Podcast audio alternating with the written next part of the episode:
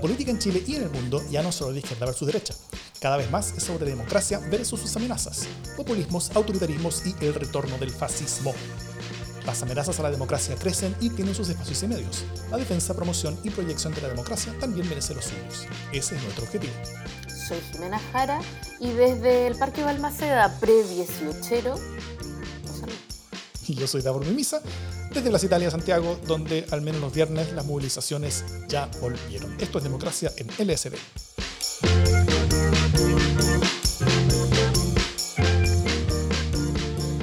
¿Cómo estás, Jimena? En esta semana patriotera. Estoy ultra bien. ¿Y tú? Muy bien también. Estoy preparada. Em, ¿Qué te pareció la Ultra? ¿La escuchaste? ¿El primer capítulo? Por supuesto que lo escuché, tuve el, honor de escucharlo antes de que apareciera. Em, y me, gusta mucho, me parece que es súper interesante lo que promete y que, y bueno, y tengo la certeza además de que va, que es como un increchendo, ¿no? Entonces, si, si la cosa parte bien con el primer capítulo, eh, sigue mejor. Al menos, eh, sí. Bueno, quiero ser spoiler, pero escuché el segundo capítulo. Eh, ah, ¿la escuchaste ya? Ah, yo no, no, me había dado ningún comentario al respecto. No te he comentado nada todavía, pero lo escuché eh, ayer. Ja, eh, tengo ciertos privilegios como copanelista aquí. Y, mm, y así que, no, sin hacer spoiler ni nada, les puedo contar que el segundo capítulo viene aún más sabroso. Entonces, por favor, no se lo vayan a perder. Em, eso, bueno, la Ultra se estrenó ya el primer capítulo y en un par de días más viene el segundo capítulo en su canal. Eh, y el lunes va a ser publicado en Democracia en LSD, así que no se lo pierdan. La gente que lo ha escuchado le ha gustado mucho. Yo, yo no cansé de escuchar tu, tu opinión, sé que te gustó el segundo capítulo, ¿no, Jimé? Em, me gustó, dije que me parecía incluso más interesante que el primero, que el primero ya era interesante, pero es, el primero si bien es una, pixelada más, una pincelada más general, eh, el segundo ya entra al hueso y yo creo que eso es algo súper interesante, es decir, que creo que el segundo cumple con la promesa que hace el primero. Eh, no voy a spoilerear desde luego, pero, pero está bueno. Yo creo que está muy bueno. Así es, así creo también. Eso, bueno, vamos con el primer tema entonces del día. Sebastián Piñera publicó un decálogo con las 10 cosas que él cree que deberían ir en la Constitución. Así habla de un Estado que sea un poco más solidario para apelar a sus social cristianos, pero también eh, que reconozca a los grupos intermedios, ¿ah? que es un tema para los criminalistas. Sobre el protagonismo de la familia como institución fundamental, también habla su propuesta sobre derechos fundamentales, derecho a la salud, educación y pensiones, pero manteniendo las opciones privadas y el libre mercado, eh, declaraciones no exigibles sobre medio ambiente y diversidad, separación de poderes, obviamente, algo de centralización, más allá de reconocer a pueblos originarios, eh, básicamente no hay nada que la Constitución no tenga ya. ¿ah? Es decir, básicamente propone reformas menores a la Constitución actual, dejando la mayoría de ella sin, sin ser tocada. Eh, ¿Por qué lo hace?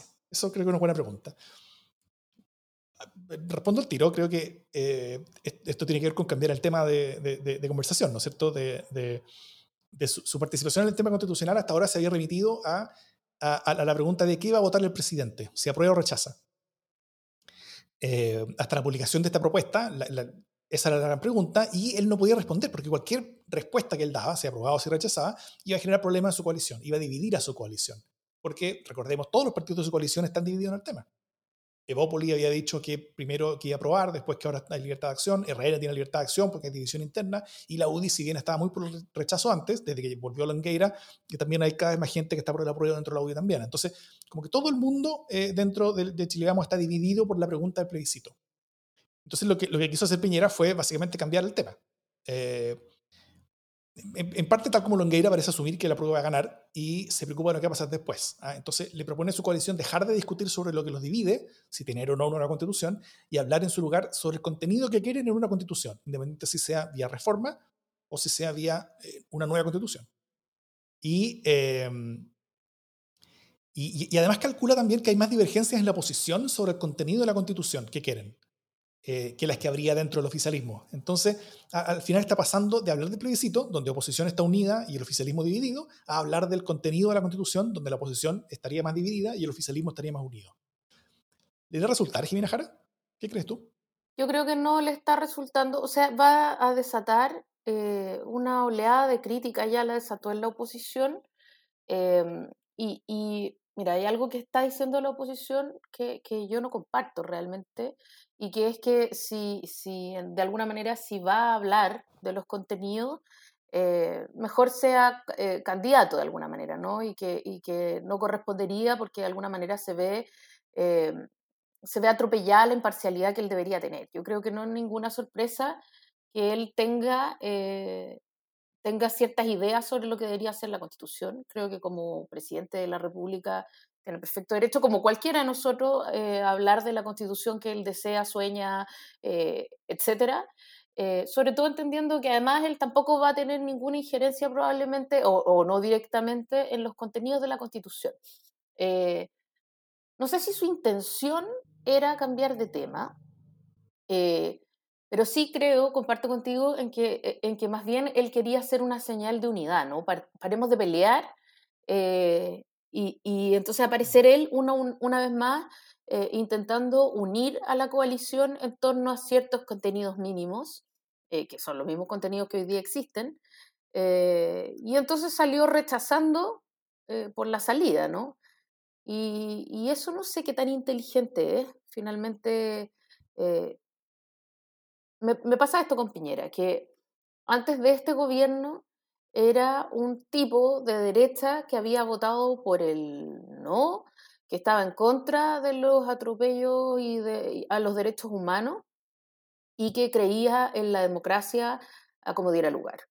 Eh, y hoy día, después de este gobierno, creo que es un tipo que no respeta los derechos humanos y que no ha tenido ningún problema en atropellarlos y además en negar esos atropellos sin investigarlos, sin ningún tipo de problema, que eh, hoy día está haciéndole campaña al rechazo y aferrándose a una constitución que está muerta como hace 30 años. Eh, entonces, me, me, parece que ha sido un retroceso para su propia figura, para su propia estatua, ¿no? Eh, toda la estatua que pudo haber construido ahora la desarmó y, entonces eso me, me intriga mucho. Me intriga mucho quién lo orejea, si lo orejea la gente que lo quiere o la gente que lo detesta. Eh, me intriga mucho cuál es la idea que él tiene de ser un líder para su sector. Eh, y, me, intriga, mucho la concepción que él tiene de sus compatriotas. O sea, él cree que, que dando estos, estos contenidos reaccionarios la gente no se, no se va a dar cuenta. Es como cambiémosle la, primera página, como lo que hacen algunas personas en la universidad, ¿no? Cambiémosle un poco las dos primeras páginas y guardamos el trabajo de la vez anterior, eh, porque el profesor no las lee. Bueno, no, no, no es así. Eh, la gente está más o menos enterada y yo creo que eso va a ser eh, ruido por estos días. No, no, y como que está tratando de jugar un rol a la fuerza eh, y ese rol no es el de conducir el proceso, sino que, eh, ya que no pudo obstaculizarlo, de tratar de modelarlo de alguna manera. ¿O estoy sobre reaccionando? Em, yo creo que tienes razón. Eh, ahora, yo, yo también lo veo desde otro lado. Yo, lo veo desde, desde, el hecho de que Piñera desaparece con esto. Em, en Chile vivimos en un país presidencialista, desde, al menos desde 1925, y puede ser de mucho antes, desde, desde, desde Portales. Em, y, el proceso constitucional va a ser la única vez en toda esa historia en el que el nervio dramático de la política chilena no va a estar en la moneda. Y eso yo creo que es traumático para alguien, y particularmente para alguien como Piñera, donde, donde, donde él necesita ser el cumpleaños de todos los cumpleaños, él tiene que ser el centro de atención, él, necesita que se hable sobre él, él necesita ser el protagonista de todas las cosas, eh, por, una cosa como de ego, es un, ego prácticamente infinito, entonces eh, él, necesita estar ahí.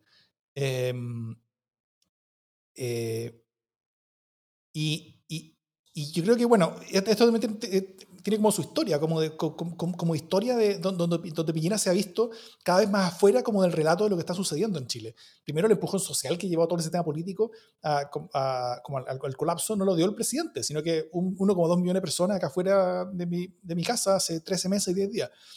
El, el, el, acuerdo que dio el puntapié al proceso constitucional eh, se hizo en el, en, el, ex Congreso entre parlamentarios, el presidente lo vio por la tele. El plebiscito que va a decidir la nueva constitución y cómo esa constitución será construida es uno donde, donde el presidente, por supervivencia política, ni siquiera puede decir cuál va a ser su voto. Eh, en, eso también el presidente parece ser como el, el, adulto con menos poder en Chile. ¿ah? De, los 7 millones y tantas personas que van a votar, Piñera parece ser el, el único que no puede decir que, que, que, que, lo que va a votar. O sea, es la persona con menos poder de todos nosotros. eh, la, decisión de quiénes van a ser los candidatos y quiénes van a escribir la constitución es una decisión donde el presidente no, no tiene pito que tocar tampoco, son los partidos y ojalá algunos grupos independientes también.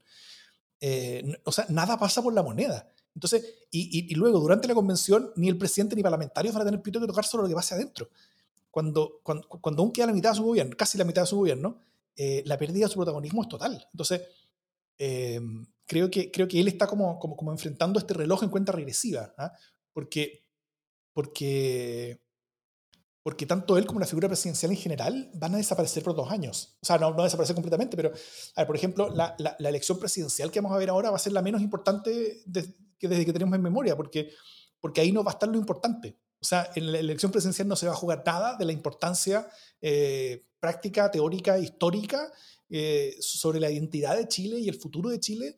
Nada se va a jugar en la, en la, en la presidencial del tamaño, del orden de magnitud, lo que se va a estar jugando a la misma hora, en otro lugar, en la Convención Constitucional. De hecho, el, presidente o presidenta de esa constitución va a ser el, el o la chilena más importante de, eh, que hay durante ese, tiempo, mucho más que el presidente. Eh, tanto este como el, como el siguiente. Entonces, yo creo que Piñera está frustrado, muy frustrado y, muy como, como taimado incluso del hecho de que, de que, le robaron la mitad de su gobierno. Más de la mitad de su gobierno, porque desde el 18 de octubre no existe, básicamente. Entonces, él todavía no cumple la mitad de su gobierno y su gobierno terminó. Y eso yo creo que es, es, traumático para alguien que necesita estar en el protagonismo siempre. ¿Tú decís que se llevó el plebiscito para la casa? ¿O que quiere llevarse el plebiscito para la casa? ¿O el plebiscito para la moneda? O sea, yo creo que le gustaría. Todo esto parece un cacho. Yo, yo, yo, creo que todo esto parece un cacho. Él, sería mucho más feliz si nada de esto hubiera pasado. obviamente, bueno, como, como muchos otros también, pero, pero, pero, pero, pero, pero para Piñera todo esto es un cacho. Y, y, y, también una amenaza. Una amenaza para su figura, una amenaza para, para, para su capacidad de construir su propia historia.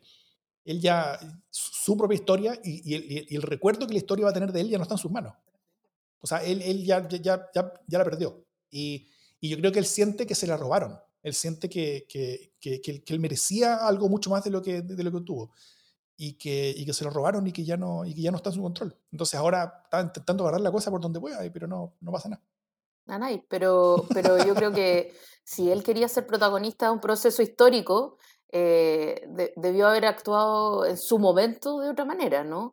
O durante la pandemia podría haber bregado porque se realizara el plebiscito como diera lugar y ser como el mayor garante, porque esos son los roles que, les podría, que le podrían competir en este, en este contexto, ¿no? Como de jefe de Estado, más bien. Eh, ya que no iba a tener ninguna injerencia en los contenidos, él debería haber eh, obrado como jefe de Estado y decir, mira, sabéis que esta cuestión está garantizada, eh, y no andar eh, boicoteando cada dos segundos que, el, que no están dadas las condiciones, ¿no? Porque eh, todas esas declaraciones que son de su gabinete son finalmente declaraciones de su gobierno, del gobierno que le encabeza. Eh, y este gobierno no va a ser recordado por haber llevado adelante un proceso histórico, sino por no tener otra posibilidad más que acceder a una demanda tremenda o irse en helicóptero a otro lado. Mm. Sorry. Oye, quiero leer una paya que, que me pareció muy buena. A ver. De Eduardo Poblete, y que dice, Piñera y sus mandamientos por buena parte los paso, para mí son puros cuentos, su propuesta es un fracaso. Eso a propósito de paya eh, ad hoc al momento. Muy bien. Bueno, eh, eh, a, a, toda la gente que nos está mirando en vivo ahora, porque como siempre recordamos, este programa es un podcast, pero que lo grabamos en vivo con participación de gente que, que, nos comenta en YouTube y en Facebook eh, todos los martes a las 10 y media de la noche. Entonces, para quienes quieren participar, pueden unirse a, a, nuestras redes a esa hora. Y a todas las personas que vienen acá en vivo, les pedimos que llegaran con payas y preparados para payar, eh, que va a ser la siguiente sección del, del, del programa.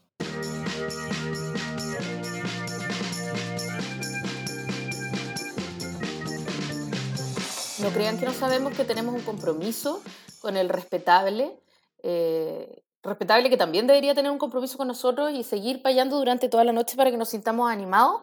Y, em, pero queremos hablar del 18 un poquito para ver cómo nos estamos preparando o no preparando, ¿no? Eh, ha sido una tremenda confusión.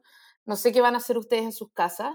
Eh, yo he decidido que lo mejor que puedo hacer es quedarme acá y, y, no hacer nada, porque ha sido todo tan confuso, eh, nos amenazan con allanamiento, con números, con números dudosos. Eh, por otro lado, sale, eh, sale la gente diciendo que no va a dejarse allanar. Y mira, antes de entrar más bien al tema como 18 mismo, del holgorio, del precio de la carne y, tal, tengo una pregunta, Davor, no sé cómo lo ves tú, pero ¿qué te parece esta idea de que, de que si no hay una orden judicial, eh, no puedo permitir la fiscalización en estado de excepción. ¿Estamos de acuerdo con eso o estamos pasándonos de rosca con, con los derechos ciudadanos? Necesito escucharlos porque hoy día tuve una discusión con alguien al respecto, eh, como un poco en la idea también razonable de, de, que, de que mm, no podemos solo estar exigiendo que no se nos pidan nuestros datos personales, que nadie nos mira dentro de la casa, que, etcétera, y al mismo tiempo, eso, eso es una crítica como al sector, ¿no? Al sector de la izquierda,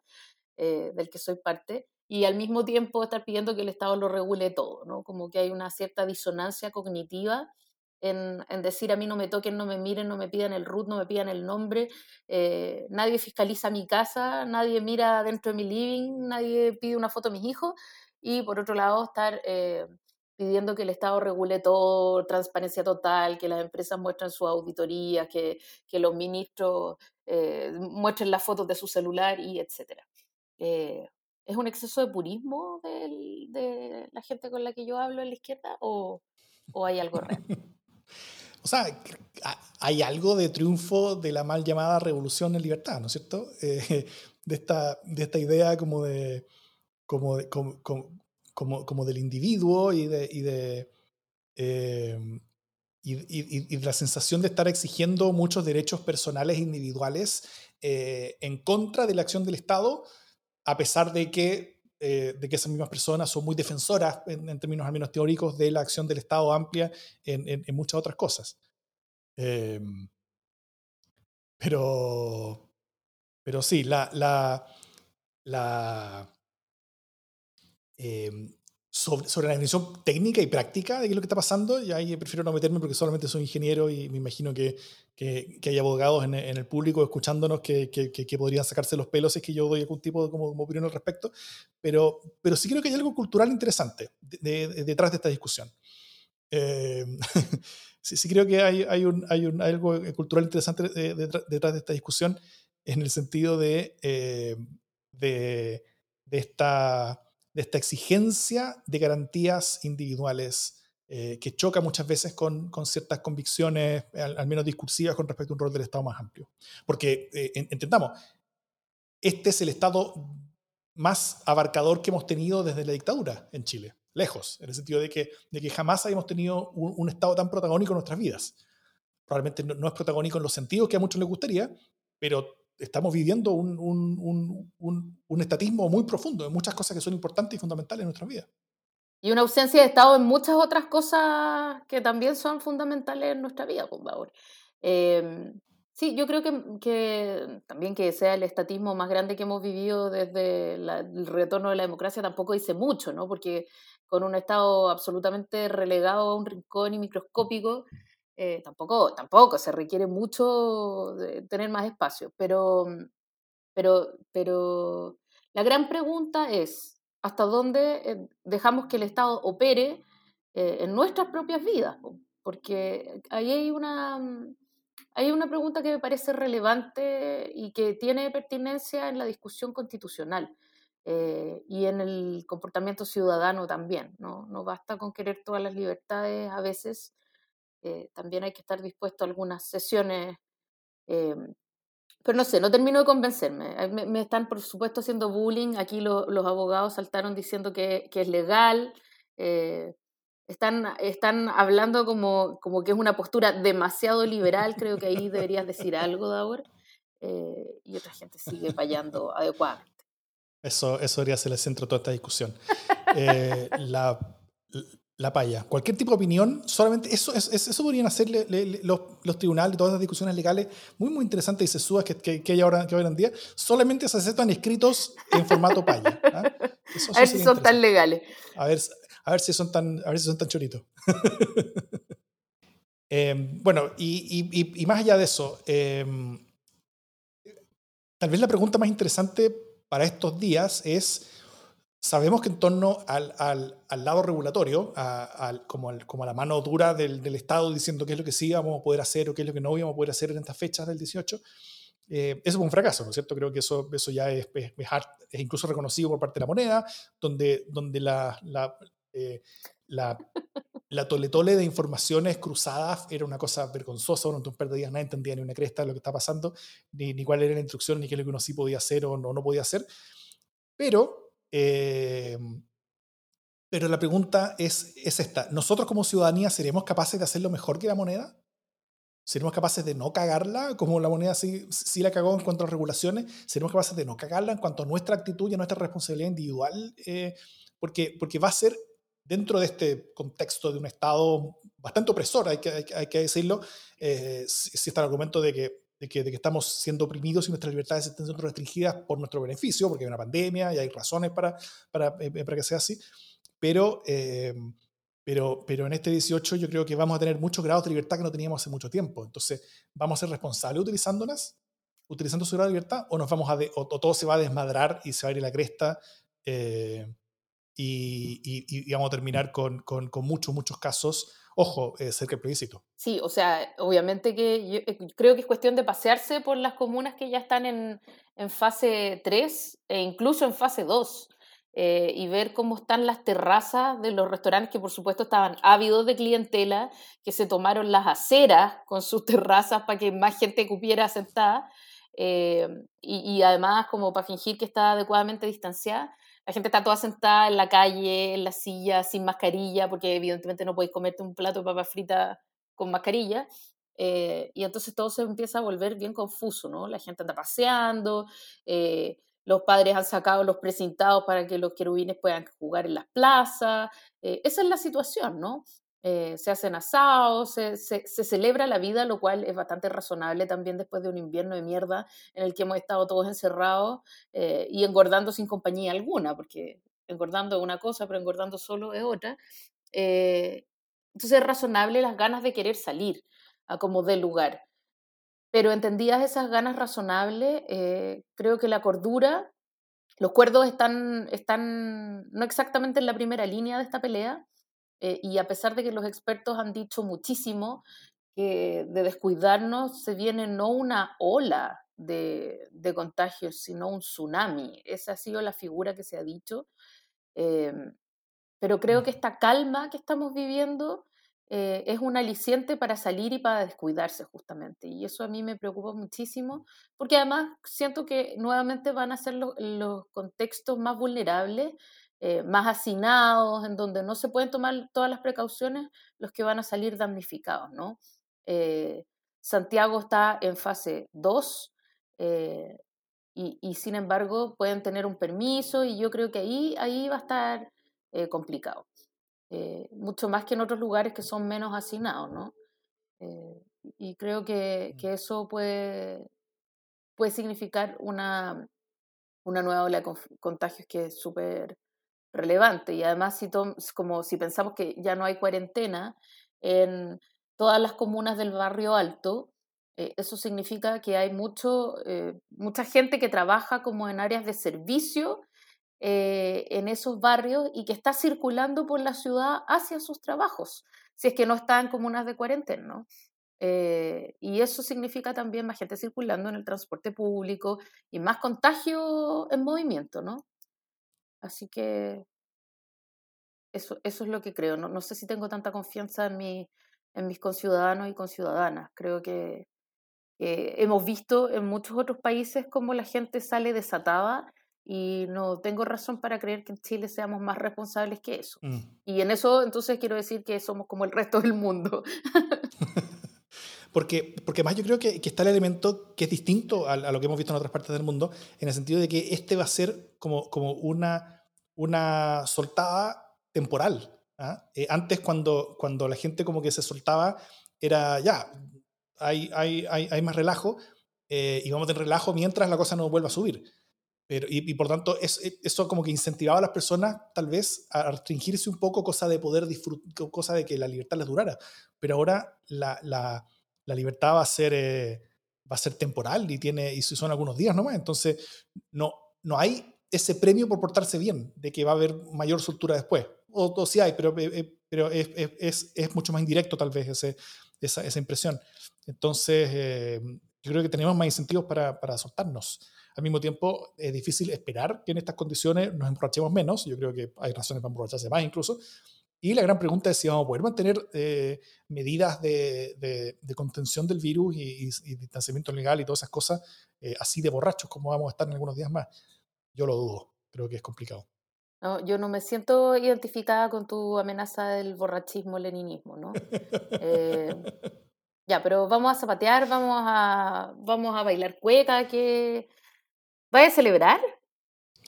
Yo voy, tengo un, un, pequeño asado con mi familia más cercana eh, para, para, esos días, nada más. Eso es todo lo que, lo que tengo planificado. ¿Qué tienes planificado tú, Jiménez? Yo tengo, tengo planificado guardarme, guardarme y, y vender payas. Quizás es mi posibilidad de hacerme rica en, en estos días. No, no, lo creo, pero quizás puedo hacer en, en el 18 mi fortuna. Oye, ¿vamos a las payas que yo prometí o no? Vamos. Y mientras tanto yo voy a hacer la invitación para allá, ¿o no? Invite para allá, vente. Voy, no voy. Vamos para allá. Vamos para allá. Y, y dice, voy a, voy a, tomar mi copa, eso sí, ¿eh? Y dice, no sé si son cinco o diez, si en el patio bajo techo, si adentrar tienen derecho o si es pura patudez. Poquita gente a la vez toca meter en la casa, más fondea que Paula Daza cuando le toca explicar que quedarse sin votar es la peor amenaza. La pandemia ha sido tema, se ha portado como el forro, se comió nuestros ahorros y desnudó este sistema. Más grave ha sido el problema con tanta desigualdad. Ni la solidaridad pone comida en la mesa. Es remucha la aspereza y mucha la dignidad. Pucha el año complicado, con represión y protestas, con cuarentena y sin fiestas, el norte terremoteado, y aunque estemos confinados, hay que alegrarse un poquito. Alguien nos dará un besito, y ya que peor es nada, al menos no habrá parada y el Tedeum será enanito. Octubre espero impaciente por otra constitución, las reglas de la nación que las escriba la gente, partidos e independientes, liberales, socialistas, indígenas, feministas, los momios y los DC. Y brindo en LSD con el apruebo a la vista. ¡Viva Chile!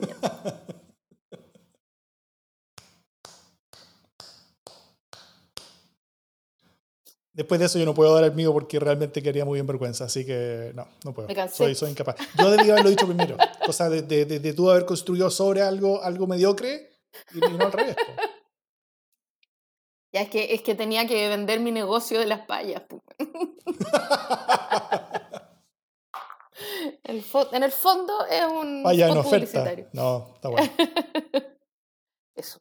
Así que ahí capaz que las publicamos después. ¿Cómo sabí? Esa será la cápsula. Claro. O un pedacito. Eh, todavía, no veo, todavía no veo a nadie. Aquí está entrando. No, alguien. te creo. Entra el grande de Pascual. Eh, Estoy emocionada.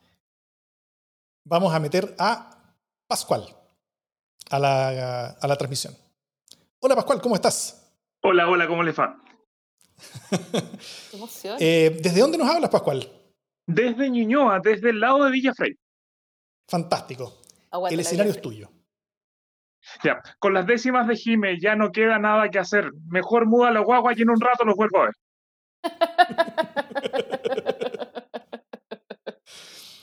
Muchas gracias, Pascual. Muchas Nos gracias, vemos. Pascual. Nos vemos.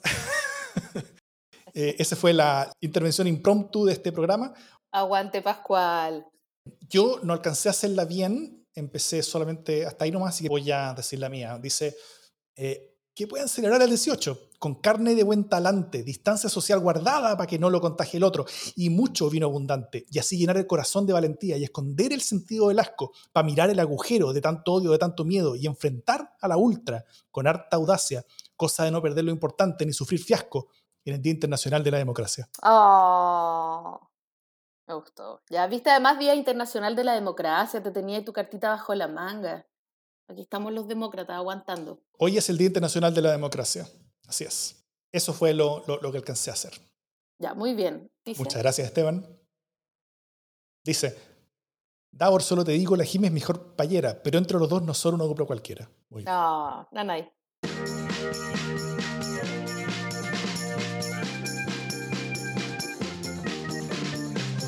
Las buenas noticias. ¿Qué buena noticia tienes, Jime, para empezar bien el 18? He descubierto que mis mejores noticias son siempre culturales, eh, pero hoy día no hice la tarea, entonces no tengo buenas noticias para Chile. Eh, tengo puras malas noticias. Así que no, no voy a comentar sobre eh, las bajas inscripciones para la prueba de transición, porque es una mala noticia. Ni voy a comentar otras malas noticias que quisiera comentar. Así que te cedo la palabra para que puedas dejar tus buenas noticias. Recuerden que yo estaba durmiendo antes de iniciar este podcast, por favor. Eh, yo tengo un par de noticias. La primera ya, ya, ya, ya la di un poquito. Eh, hoy día, temprano de la mañana, me, me, me, enteré, o anoche antes de dormir, en verdad, me enteré que hoy es el Día Internacional de la Democracia. Eh, leí un poco, un poco de historia sobre cómo y, y, y, si es que hay algo muy heroico, importante que haya ocurrido en, en, algún 15 de septiembre en alguna parte del mundo, cosa de, de que justifique esto pero en verdad no, la historia es bien fome. Es de eh, una, un, una reunión de la Unión Interparlamentaria, algo, algo así como el 90 y tanto, 96, 97, en, en, el Cairo, donde decidieron hacer como la, como la Declaración Universal de la Democracia, algo así. Y, eh, y después, años después, la década siguiente, en la ONU dijeron, eh, hagamos esto como Día Internacional de Democracia, porque, porque si no, ¿para qué? Y, pero, como todos los días eh, importantes para celebrar algo, es una excusa para celebrar y para y para también eh, defender y proyectar algo que está un poquito más en riesgo de lo que ha estado en los últimos años y último tiempo. Así que, así que bien por eso, que, que, que siempre se celebre ese Día Internacional por todo el mundo eh, este 15 de septiembre. Y también eh, una buena noticia en torno a esto mismo es que una de las principales eh, razones del retroceso de la democracia a nivel mundial tiene que ver con la pérdida del que era el, el, el país como baluarte de, de, de, la democracia, al menos en temas de, como, como al menos en, en, en, en propaganda y en imagen, que era, que era Estados Unidos. Nunca fue Estados Unidos la democracia más robusta del mundo, pero, pero, pero, pero, pero probablemente era la más importante por, por peso, importancia, eh, ya sea económico, militar, diplomática, etc. Eh, esta última semana hubo muchas buenas noticias en Estados Unidos con respecto a la elección que, viene, que, que va en esa dirección. Eh, están saliendo todos los, los, los, pedazos y papitas del libro de, Bob Woodward, que salió hoy día el libro. Ya tengo un par de amigos leyéndolo, parece que está muy bueno. Eh, eso es, es, ese libro ha puesto en grandes problemas a Trump, porque en, en entrevistas con Woodward, el mismo periodista que develó el escándalo Watergate, eh, Trump reconoció básicamente que él conocía eh, en, en, entrevistas que fueron en, en marzo, en, en, febrero y marzo, reconoció que, que, que, la pandemia era tan importante como hoy sabemos que era, siendo que él en esas mismas fechas en la prensa estaba bajando la importancia y, y todo eso, y hoy día Estados Unidos tiene 200, se, se, está acercando a 200.000 muertos. Entonces es algo bien, bien, bien complejo. Y también hay, hay, hay, muchos otros casos y entrevistas de gente que está, que está como revelando cosas negativas para Trump. Todo eso no es que el público norteamericano se esté eh, convenciendo de que no hay que votar por Trump, está bastante dividido y la, elección sigue peleada, pero esto sí implica que ya, hay, ya estamos sumando y sumando semanas eh, de noticias negativas para Trump, donde él tiene que estar defendiéndose y no puede estar eh, recuperando terreno electoral, él está detrás en las encuestas, así que mientras más nos acerquemos al 3 de noviembre, con un Trump que no puede estar como jugando en su juego, sino que tiene que estar como defendiéndose de, de, de, de, cosas que le son políticamente complejas, eh, es una semana más cerca que estamos de que él pierda la elección. Así que eso no puedo decir lo magníficamente buena noticia que es. Ha sido muy buena noticia esta semana al respecto. Muy buena noticia y me arrepentí de no tener buena noticia. Me acordé que sí tengo una buena noticia. Eh, porque en el fondo de mi corazón igual soy una optimista, ¿no? eh, mira, hace muchos años, como en los, en los años 80, años álgidos de la dictadura y de la pobreza, ¿no? de la crisis de los 80, Clarissa Hardy, ex ministra de, en esa época, Mideplan, hoy día Ministerio de Desarrollo Social, eh, escribió como investigadora, eh, como socióloga que es, una, mm, una, investigación sobre las ollas comunes, ¿no? Era una investigación participante, de alguna manera estuvo ahí viviendo en las ollas comunes durante mucho tiempo y la investigó no solo desde la dinámica de lo que ocurría en las ollas comunes, sino desde mm, la organización social.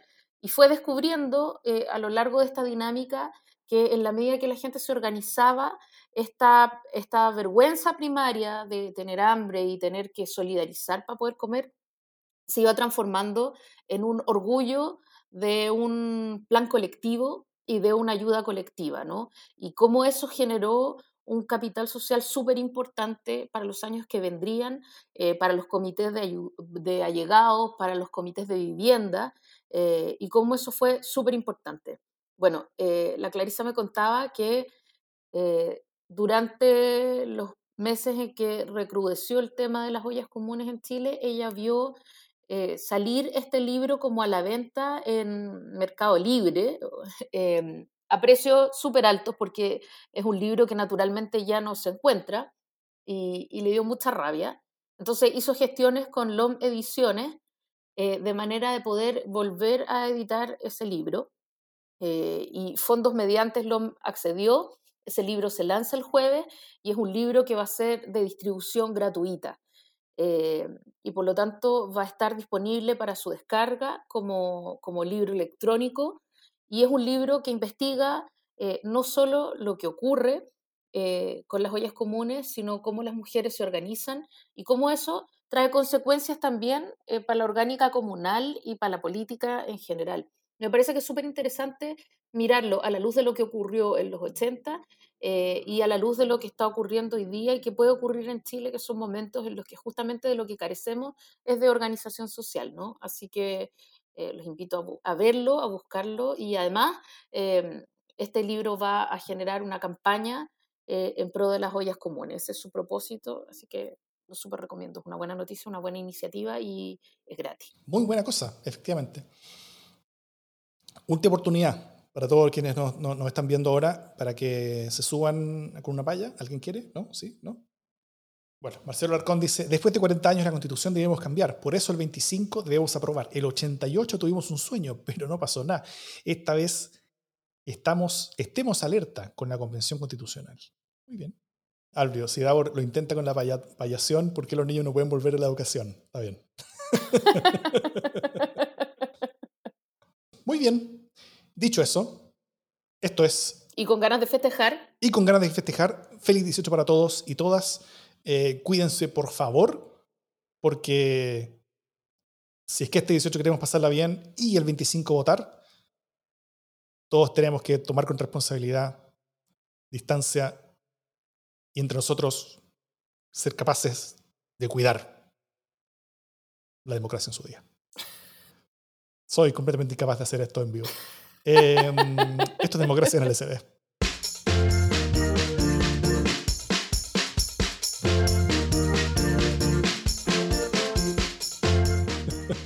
Oye, esperaba más preparación. ¿eh? Ay, Dios santo. Bueno, en mi defensa, soy ingeniero civil. Soy ingeniero civil. ¿Ah? ¿Más preparación como mía o del resto? Tuya, por ejemplo, y del resto, por cierto. No, pero tuya, porque fuiste el que menos falló. Creí que ibas a traer así un, un camino. Profe, mi perro se mi país. Oye, pero sí, hice una huevita chiquitita, hice algo, no sé, dije algo. Estaban acá puro haciendo budging. No, y era, muy bueno, era, no, era muy bueno, era muy bueno, pero debió, eh, debió rimar métricamente además, ¿cachai? Como a la exigencia. no, estuvo muy bien, David. Estuvo muy bien, tuvieron todo muy bien. Además me encanta que estén rimando y que estén en el ánimo 18, político 18 lo cual me hace creer que por lo menos los que están en esta mini comunidad se van a cuidar. Da por el poeta ingeniero.